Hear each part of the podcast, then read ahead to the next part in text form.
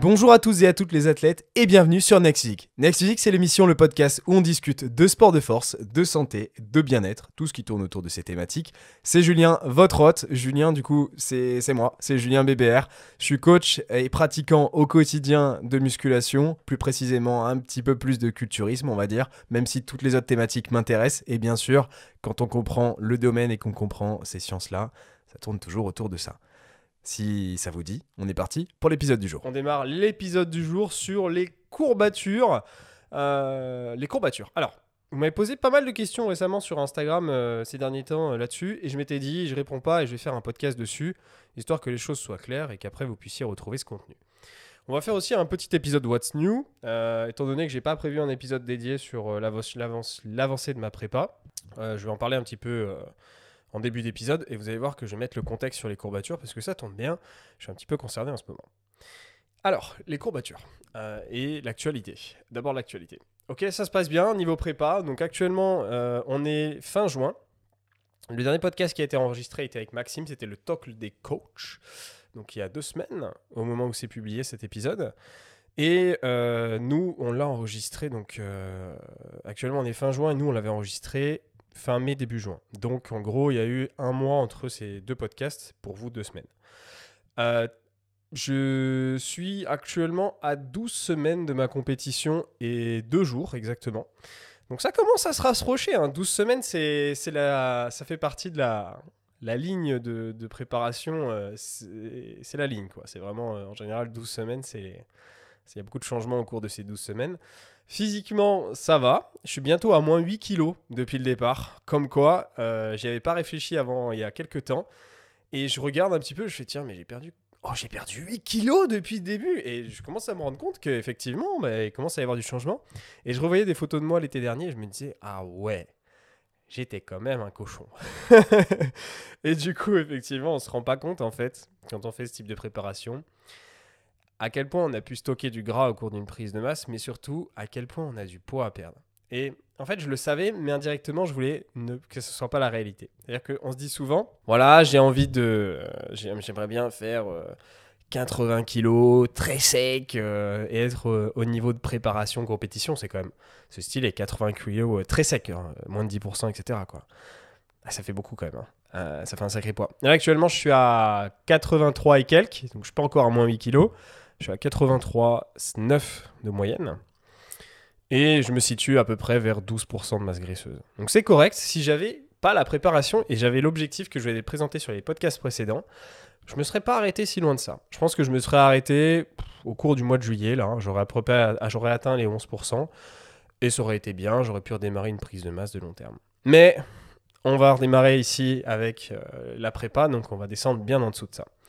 Et ça se passe plutôt bien. Niveau gestion euh, de la faim, c'est nickel. J'ai encore beaucoup de calories. J'ai profité d'un d'une bonne optimisation euh, avec mon diet break. Ça s'est bien passé. Je l'ai expliqué sur, sur la vidéo diet break de la chaîne de plaisir et diète. Et impeccable pour l'instant. J'ai pas une fatigue drastique. Ça se passe.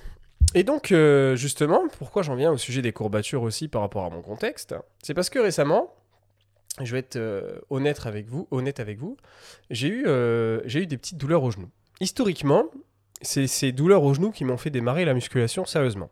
Parce qu'en fait, j'avais des problèmes de genoux euh, sur, sur le handball. Et en fait, du coup, ben, je me suis mis à travailler correctement les jambes, puisque de toute façon, je pouvais faire que ça. Je pouvais plus courir, je pouvais plus sauter, etc. Et là, je suis tombé amoureux de la muscu. Mais le contexte de base, c'était cette blessure que j'avais au ménisque et qui me faisait mal. Et en fait, ça me faisait mal sur les rebonds, les changements de direction, etc. Et cette blessure, euh, c'est des micro-fissures, donc, sur mes menisque externe. Et ces, ces micro-fissures m'ont fait un petit peu douiller à l'époque et je pouvais pas squatter, etc. Je faisais que du leg extension, il n'y avait que ça qui pouvait passer. En gros, tout ce qui est impact, réception, ça ne passait plus. Et donc, du coup, ce que j'ai fait, c'est que euh, j'ai mis du renfort adéquat à côté, donc sur les ischios, etc., pour que je puisse travailler dessus. Euh, et quand même travailler mes jambes. Et là, je recommence à avoir ces douleurs de l'époque que je n'ai pas ressenties depuis des années. Pourquoi? Parce qu'avec le renfort adapté, j'ai pu reprendre après euh, le travail de cuisse intéressant et je me suis quand même pas mal renforcé sur les autres groupes musculaires, ce qui a fait que euh, je n'avais plus de, de gêne puisque j'avais du muscle autour de l'articulation qui me permettait euh, d'absorber et d'être, euh, d'être correct au quotidien. Sauf que en fait, bah, j'ai perdu 8 kilos. Ça fait 5 mois que je 5 mois cumulés de sèche sur les différentes périodes. Donc au total, on sera, on sera à 8 mois de sèche pour atteindre le niveau en question. Et je sais pas combien de kilos je, vais encore perdre, hein, mais je pense que j'en ai bien 2-3 faciles à perdre encore. Du coup, effectivement, avec 5 mois et, euh, et cette perte de, kilos, bah, ça commence à faire. Et euh, physiquement, mon corps euh, me dit, ben, mec, euh, t'abuses un petit peu, euh, n'oublie pas qu'il y a du ressort en dessous. Et du coup, je commence à ressentir ces anciennes pathologies euh, qui, reviennent un petit peu en inflammation. Et euh, l'autre jour, je vais squatter et impossible de descendre sur mon squat. Euh, en plus, je fais, je fais un squat en fait avec des plaques et des, des petites talonnettes sur mes pieds, ce qui me permettait d'avoir une grosse flexion de cheville, une grosse flexion de genou, et donc d'optimiser au maximum ma ROM, ma range of motion, et aussi euh, du coup ma, mes flexions pour que je puisse maximiser le recrutement de mes quadriceps et avoir beaucoup plus de quadriceps que de fessiers, parce que j'ai un petit peu de fessiers de base. Et du coup, j'essaye d'éviter un, équilibre entre ces groupes musculaires-là, ce qui est techniquement plus intéressant niveau santé, mais niveau scène et attente physique, c'est moins cool. Donc effectivement, du coup, j'ai fait ce, choix-là de maximiser mes flexions de cheville, de genoux, pour avoir un max de quadriceps et moins de fessiers. Chose que font beaucoup d'hommes. Sauf que physiquement, les fessiers, pour tout le monde, que ce soit homme ou femme, c'est le muscle le plus puissant du corps et le plus grand du corps. Et donc le négliger, ça peut apporter des pathologies. Et ça, on a déjà fait un podcast sur les groupes musculaires du, tronc, sur l'importance d'avoir une bonne base avec Charlotte. C'est un ancien épisode euh, de l'année dernière. Vous pouvez le retrouver sur la chaîne de podcast, donc qui est, euh, qui est kiné. Et, euh, et du coup, on a fait un épisode intéressant là-dessus. Et justement, bah, en faisant ce choix-là, je recommence à ressentir un petit peu des problèmes de hanches, des décalages, et ça se répercute un petit peu sur les genoux aussi derrière. Et donc, en effet, du coup, j'ai ces problèmes qui se sont accumulés. Et donc, j'ai remis en place des exos différents. Donc, j'arrête de, mettre ces grosses flexions de, avec les plaques que j'ai, que j'utilise. Donc, c'est des plaques de surélévation du talon. Et euh, du coup, je retourne au squat classique, donc sans, sans les chaussures euh, à talonnettes, sans les plaques aussi. Et je retourne aussi euh, sur un leg press. Voilà, leg press tout court, parce que je ne suis pas fan, mais le but c'est aussi d'avoir un stimulus qui soit important pour un ratio de fatigue qui soit faible. Parce que lorsqu'on est sur une sèche aussi longue préparation, c'est difficile de garder beaucoup d'exos polyarticulaires en barre libre, en poids libre, et de gérer la tension qu'on peut avoir euh, qui s'accumule sur les articulations. Donc effectivement, dans ce cas de figure uniquement, je recommande peut-être de monter le niveau de recrutement sur machine et assistance et de réduire un petit peu les poids libres. C'est le seul cas de figure, honnêtement, que je peux voir euh, dans cette situation, en tout cas. C'est celui euh, que je viens de présenter. Mais sinon, de manière générale, je vous laisse aller voir l'épisode machine versus poids libre. Vous aurez votre réponse. Euh, et du coup, effectivement, je me suis retrouvé à remettre le leg press en place et j'ai eu des courbatures aux fesses, je vous raconte pas. J'ai eu super mal. Et pourtant, je travaille sur un leg press horizontal. Donc, si vous voulez, la différence entre les deux, c'est que le leg press horizontal, vous avez techniquement plus de recrutement quadriceps et moins de fessiers qu'un euh, leg press qui est vertical, incliné, sur lequel, effectivement, on va avoir techniquement une extension de hanche plus importante, donc plus de fessiers. Et donc, du coup, je me retrouve quand même sur un horizontal, avec le pied tout en bas de la plaque, donc une flexion de cheville qui est quand même intéressante. Mais néanmoins, ça l'a pas fait. Mes fessiers ont quand même pris tarif. Et en fait, je me suis rendu compte, au fur et à mesure de la sèche, que mon tour de fesses descend drastiquement. Je perds beaucoup de tours de fesses.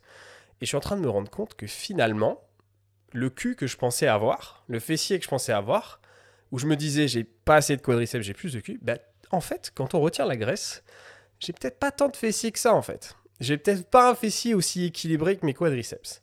Alors à voir, parce que j'ai encore de la graisse aussi à perdre sur mes quads qui va descendre en dernier. Ça descend pas trop là-dessus, je vous avoue. Tout le reste descend, mais les quads, ils ont pas envie de sécher. Et, et du coup, ça, ça arrivera en dernier. Donc on verra à ce moment-là. Mais bon, de toute façon, la prépa est déjà lancée, hein, donc je vais pas rééquilibrer mon corps comme ça en trois mois. Euh, mais en tout cas, je suis en train de me dire, ah, est-ce que j'ai pas justement euh, du travail à mettre sur mes fessiers en supplémentaire? Parce que jusqu'à maintenant, je me disais, ok, euh, j'ai pris des fesses et tout avant. Et maintenant, je les recrute plus trop parce que tout va bien. Mais finalement, après compte, peut-être pas tant que ça. Donc un petit peu de courbature aux fesses euh, et autres problèmes qui s'accumulent avec la préparation. Je me retrouve aussi avec... euh, j'ai des problèmes respiratoires. Alors aujourd'hui, je m'en sors super bien. Euh, J'arrive à vous parler normalement. Je suis pas pris du nez et tout. C'est exceptionnel. Mais ça fait depuis le début de, mes sèches, etc. Mais même avant, j'ai des, des grosses périodes d'allergie, tous les jours en fait. Euh, des épisodes qui durent à peu près euh, une à trois heures, où j'éternue, j'éternue, j'éternue, j'éternue en continu. Ça me fait très mal à la tête et ça se cumule. Sauf que bah, du coup, mon nez est en permanence bouché le reste du temps. Et il n'y a pas longtemps, euh, je me faisais la réflexion et je me disais, bon, ok, j'avais des examens à faire, je ne les ai pas faits. Le cordonnier très mal chaussé, pour le coup. Euh, je me suis concentré sur le développement de mon activité, euh, sur euh, l'entreprise de plaisir et diète et sur mes vacances et j'ai un peu mis de côté les radios que je devais faire. Sauf que, à un moment donné, je me pose et je me dis, mais attends, mec, t'éternues 3 ou 3 heures par jour, t'as mal à la tête, est-ce que tu te rappelles avoir respiré du nez? Et à ce moment-là, j'ai vraiment bugué je me suis dit, putain, mais je respire plus du nez correctement depuis 8 mois. Depuis que j'ai démarré cette période-là, je ne respire plus des deux narines tranquillement. Ça n'arrive plus. Je n'arrive plus. Donc j'ai un sérieux problème. Et du coup, ça, c'est des examens que je passe en ce moment à côté. Euh, et euh, je pense qu'il est temps de s'en occuper parce qu'effectivement, j'ai peut-être un souci de santé en dessous. Euh, voilà. Alors, c'est sans doute très certainement que je prends tarif avec des allergies que j'ai qui sont liées à mon quotidien. J'ai une maison assez ancienne en fait. Et j'ai pas mal de moisissures chez moi et je réagis très mal. Et du coup, j'essaie de, travailler un petit peu là-dessus dans l'état de la maison. Mais de base, je peux pas changer de maison. Quoi. Donc, euh, pour l'instant, euh, je prends et je, me tais. Et donc, du coup, pour revenir aux courbatures, j'ai eu effectivement des petites courbatures aux fesses. On m'a posé des questions par rapport à ça. Et souvent, souvent, ce qui revient, c'est que vous imaginez euh, ou que ou vous me demandez si vous avez des retards parce que vous avez ressenti des courbatures, donc des retards sur vos groupes musculaires, ou alors euh, est-ce que du coup les sessions ont été efficaces parce que vous avez ressenti des courbatures, ou est-ce que du coup en ce moment je m'entraîne mal parce que j'ai pas de courbatures Voilà un petit peu les idées qui euh, rejaillissent. Je vais en faire une explication de base sur ce que c'est que la courbature, et du coup on va essayer de répondre à ces questions-là. Est-ce que les courbatures doivent faire partie de votre quotidien? Est-ce que c'est normal d'en avoir? Est-ce que c'est anormal de, ne pas en avoir du coup? Est-ce qu'il faudrait en avoir? On va y répondre. Est-ce que du coup, effectivement, votre routine est adaptée ou pas Alors, on va faire des explications de base qui sont euh, scientifiques, parce qu'il faut bien revenir sur le contexte. Je vais essayer de simplifier au maximum et de pas parler trop technique et de pas vous perdre, Alors, peut-être que euh, peut-être que vous savez pas, mais on va revenir un petit peu sur les bases. Mais lorsque vous entraînez, admettons, j'ai mon groupe musculaire. Et donc, effectivement, ce groupe musculaire, lorsque je m'entraîne, je vais apporter du dommage dessus et ça va me faire des petites lésions. Euh, on va appeler ça un trou. Voilà, on va grosso modo appeler ça un trou sur, mon, sur ma fibre, euh, sur ma fibre musculaire, sur laquelle j'ai des cellules satellites. Et donc, effectivement, je vais provoquer euh, des dommages musculaires qui vont conduire à l'activation de ces cellules satellites, qui sont entre guillemets dormantes. Donc satellites autour, ok? Et donc effectivement, lorsque ça se passe, mes cellules, elles se diffusent sur les parties du muscle endommagées, et euh, elles aident aussi à la régénération de celui-ci, lorsqu'elles fusionnent avec les fibres musculaires endommagées. Donc en gros, c'est comme si j'avais un petit trou sur ma fibre musculaire, et donc effectivement, j'ai des cellules qui vont se dupliquer, qui vont revenir, et on va essayer de combler ce trou pour revenir à une fibre plus forte. Et effectivement, je vais pouvoir la renforcer à partir de ce principe-là. Et donc les dommages musculaires ici, qui sont liés aux courbatures que vous allez ressentir euh, sur certains euh, types d'exercices, vont arriver sur des nouveaux stress, sur euh, des contractions, voilà, ce type de situation.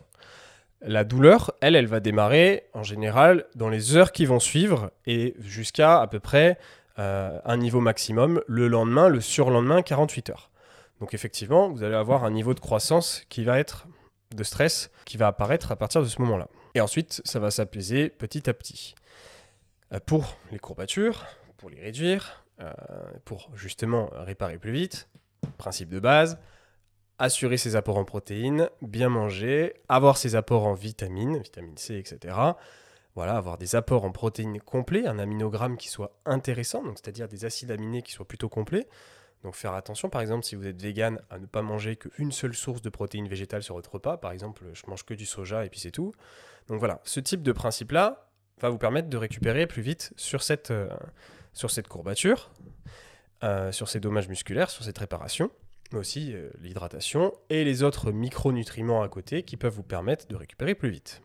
Et donc l'inflammation et l'activation du système immunitaire sont impliqués dans le processus d'activation des cellules satellites, des satellites et de la croissance musculaire. malgré tout, à la même chose que le stress métabolique, on a des données empiriques sur les, humains qui montrent que le dommage musculaire joue un rôle positif indépendamment de la tension mécanique euh, qui, peut être, euh, qui, peut, manquer. Euh, et donc ces dommages musculaires ne, sont pas techniquement nécessaires à la croissance musculaire. Donc c'est pas une base qui va déterminer la croissance musculaire. Ici, je, je réfère à l'étude de, de Flan, Kyle Flan et, et associés sur Muscle Damage and Muscle Remodeling No Pain, No Gain euh, de 2011. Et euh, je mettrai euh, les liens en description du podcast. et donc, on n'a pas de corrélation avec la croissance musculaire ici. Donc, on a la data là-dessus qui détermine directement qu'effectivement, ce n'est pas parce que vous avez des courbatures que vous allez forcément avoir de la croissance musculaire. On a une autre étude du coup qui montre ça de 2016 par Felipe Damas et associés. Euh, qui est très sympa et qui euh, nous montre un petit peu ce mécanisme. Autre étude directe sur le sujet qui nous permet de clairement définir si euh, les, les, courbatures vont être déterminantes dans la croissance musculaire. On a une superbe étude de Contreras, de Brett Contreras, qui nous est publiée en 2013 justement sur le muscle soreness, donc fatigue après l'exercice est-il un facteur, un indicateur euh, valide pour euh, les adaptations musculaires? Effectivement, ici, on a pu déterminer que non, ce n'était pas le cas. Donc, vous ressentez des, courbatures essentiellement, en fait, lorsque vous allez effectuer un effort euh, auquel vous n'êtes pas habitué. Donc, par exemple, ici, je repris le leg press et effectivement, du coup, j'ai ressenti des courbatures. Ou alors, exemple de courbature que j'ai pu avoir, vous reprenez une rando, vous faites une grosse rando, vous n'y êtes pas habitué, et donc effectivement, cette randonnée va vous provoquer des petites courbatures peut-être au mollet, les cuisses, un truc comme ça. Euh, autre exemple, euh, vous allez faire du kayak, une grosse journée kayak, vous faites une descente de l'Ardèche, vous n'êtes pas habitué à ce type euh, d'effort, et je sais pas, vous faites le 32 km et vos épaules, elles prennent tarif, du coup vous avez des courbatures aux épaules sur les prochains jours. Toutes ces activités, vous n'avez pas l'habitude de les faire, et par conséquent, les adaptations qui, vont se passer au niveau de vos groupes musculaires vont impliquer des courbatures et ces courbatures-là n'ont pas forcément, euh, ou en tout cas pas de relation avec la croissance musculaire. Donc sinon, on passerait son temps à changer d'activité. Un jour, on fait la descente de Ardèche, le jour, on fait du kitesurf, puis après, euh, on fait de la musculation, puis après, je sais pas, on va faire de la natation, et on se retrouverait à devenir un monstre de musculature. Donc non, il n'y a pas de, de relation directe entre euh, courbature et croissance musculaire. En tout cas, ce n'est pas le mécanisme principal qui détermine une croissance musculaire. Ensuite, effectivement, lorsque vous allez vous entraîner sur un schéma d'entraînement, donc une programmation que vous allez répéter euh, pour euh, améliorer votre physique, vos performances dans une activité, lorsque vous allez répéter cette activité, vous allez induire un effet qu'on appelle effet de répétition, tout simplement, qui va réduire vos courbatures puisque vous allez avoir des adaptations qui vont être similaires à nouveau. Euh, et votre, votre muscle va y être habitué au fur et à mesure, et donc vous serez plus fort pour cette activité-là de base, par l'adaptation, par l'habitude, par l'habitude au mouvement aussi, mécanisme d'apprentissage au niveau musculaire. Et donc, effectivement, vous allez pouvoir réduire vos courbatures. Et c'est pour ça, justement, que sur un entraînement sur lequel vous êtes en train de progresser depuis quelques semaines ou plusieurs semaines, normalement, vous ne devriez plus ressentir ou pas ressentir de courbatures, puisque justement, vous allez être habitué à l'exercice. Ça va être aussi euh, interdépendant en dehors de l'effort, c'est-à-dire d'autres raisons que l'effort en question, parce que parfois certaines personnes ressentent toujours des courbatures au bout d'un certain temps. Mais normalement, si on regarde le principe de base d'adaptation à l'exercice, vous ne devriez plus en ressentir. Donc effectivement, pour revenir aux explications de base, ce que j'ai expliqué au début, les courbatures sont donc une conséquence des dommages musculaires, mais ce n'est pas parce qu'il y a des courbatures que vous avez de la croissance musculaire. D'accord? Donc ça c'est une conséquence qu'il peut y avoir suite au dommage musculaire, mais pas ce qui va permettre d'impliquer de la croissance directement. Ce n'est pas la courbature qui va le faire. Donc en soi, c'est assez simple. Euh, donc effectivement, pour répondre aux différentes questions, Est-ce que si j'ai des courbatures, mon programme est efficace? Pas forcément. Pas forcément. Peut-être que tu as été euh, faire du, du badminton et tu badminton et tu n'as pas l'habitude. Donc ça ne veut pas forcément dire que tu es en train de prendre du muscle en faisant du badminton. Euh, tu peux aussi ne pas avoir de courbatures et que ça fonctionne très bien de ton côté. Ça, c'est une situation idéale. Certaines personnes peuvent avoir beaucoup de courbatures d'ailleurs euh, et euh, moins bien récupérer alors que elles ont une activité présente depuis quelques temps. Mais il faudra essayer de voir s'il n'y a pas des causes autres, comme par exemple sur sur l'hydratation, sur la micronutrition, euh, la nutrition de base, la récupération en fait, tout ce qui va vous permettre de bien récupérer, le sommeil, etc. Donc il y a autre chose euh, qui, peut euh, vous ramener à là, mais globalement, pour tout ce qui est lié à l'exercice, la courbature n'est pas un indicateur et n'est pas quelque chose qui est nécessaire du tout. Donc si vous pouvez ne pas en avoir, tant mieux, ça vous fera un petit peu moins de mal. Donc effectivement, du coup, pour répondre à ce sujet qui était assez court, la courbature, c'est ciao. Donc effectivement, choquer le muscle et compagnie euh, pour euh, prendre du muscle, non, ça ne répond pas au mécanisme de base des groupes musculaires et on a des études très puissantes sur le sujet, comme euh, notamment celle de, de Brett Cronteras qui est extrêmement intéressante de 2016. Voilà, c'était un sujet assez court aujourd'hui. En fait, il n'y avait pas grand-chose d'autre à dire. Hein. Juste, ne vous concentrez pas là-dessus et essayez de ne pas en avoir. Habituez-vous à une programmation. Ne changez pas votre programme toutes les semaines mettez en place une routine sur laquelle vous allez progresser, vous allez faire des PR, assurer une surcharge progressive, vous allez progresser sur vos exercices chaque semaine et pas tous les six mois. Et donc effectivement, à partir de ce schéma-là, de cette habitude-là, vous allez donc pouvoir éviter les courbatures euh, plus facilement et aussi induire une croissance musculaire et bien progresser. C'est la clé pour le Next Physique, nom du podcast. Maintenant, euh, je vous laisse là-dessus. C'est un sujet assez court aujourd'hui. En vrai, il n'y avait pas non plus 46 choses à dire. Je pense que ça peut vous faire ça peut vous faire plaisir un petit peu euh, des, petits sujets plus courts comme ça. On se retrouve pour un prochain podcast qui sera le Talk des coachs avec Maxime. Euh, on discutera un petit peu de nos objectifs actuels, l'actualité et sur le sujet, je ne le sais pas encore, on l'enregistre demain. Donc, surprise, à la prochaine pour un nouvel épisode de podcast. Si ces épisodes vous plaisent, si vous apprenez des choses, si vous voulez me soutenir et me remercier pour ces épisodes. Merci de le liker, de le commenter si vous êtes sur YouTube, de mettre une étoile si vous êtes sur une application de podcast, Apple Podcast, Spotify. Vous pouvez aller sur la chaîne directement et mettre une note. Ça m'aidera énormément et ça me motivera pour faire d'autres épisodes. Merci, euh, c'était Julien. On se retrouve directement sur le prochain épisode. On a dépassé les 50 épisodes quand même. Ça commence à faire pas mal. Hein. Euh, et on va approcher petit à petit les 60. Merci à vous. Merci les athlètes.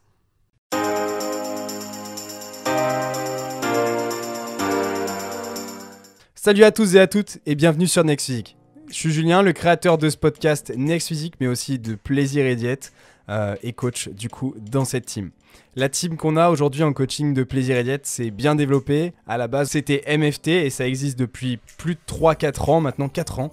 Euh, et on a aidé des centaines de personnes à se transformer physiquement mentalement, mais aussi juste devenir la meilleure version d'eux-mêmes. À l'origine, MFT, Plaisir et Diète, euh, ont souhaité unir les meilleurs conseils et spécialistes pour obtenir un quotidien optimisé et devenir un vrai athlète à sa façon. Et c'est pour ça qu'on nous appelle les athlètes en fait.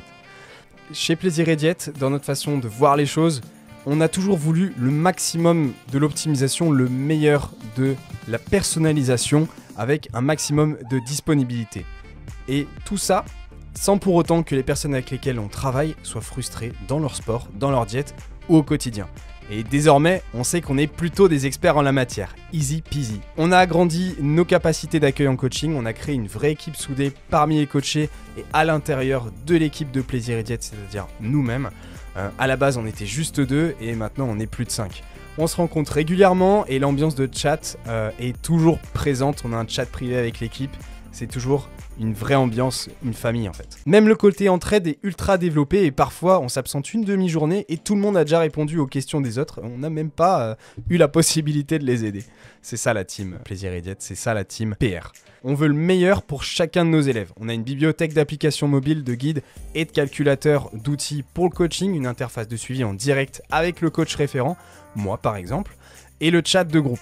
On a un groupe Facebook, on a plein de lives explicatifs dessus et des tutos techniques. toutes les semaines, on met tout en œuvre pour que l'entièreté du programme fonctionne pour la personne. Pour ça, on a un bilan de la semaine, on n'hésite pas à vous appeler, on met en place un vrai suivi où on est présent tous les jours par message pour assurer la meilleure évolution possible de la personne. Et c'est pour ça qu'on fait du coaching en ligne. Un bilan de la semaine est mis en place toutes les semaines entre le coach et le coaché. Ça nous permet de statuer sur les différents points d'évolution autour de la nutrition, du sommeil ou même d'autres informations générales. Les coachings, c'est un tandem, c'est entre vous et nous. Et une équipe, ça doit avancer ensemble. Pour ça, on vous prépare le terrain, on assure vos arrières, on fait le job, et après, c'est à vous, sur le terrain, de faire ce qu'il faut. On vérifie chacun de vos mouvements via des vidéos à nous envoyer afin d'optimiser votre entraînement. Et ça, on met un point d'honneur dessus pour que à la fois vous ne vous blessiez pas et ensuite que vous gagnez un maximum de muscles et de force. Pour ma part, les coachings sont sur réservation. Si tu écoutes ce podcast, c'est sans doute que tu es intéressé par l'optimisation de tes résultats et qu'on ira loin ensemble. Contacte-moi directement sur Instagram par message pour qu'on en discute, ou tu peux remplir le questionnaire qu'il y a en description de ce podcast et tu pourras ainsi candidater et on prendra un rendez-vous ensemble pour en discuter directement de vive voix. Plus d'informations sur le suivi en lien en description.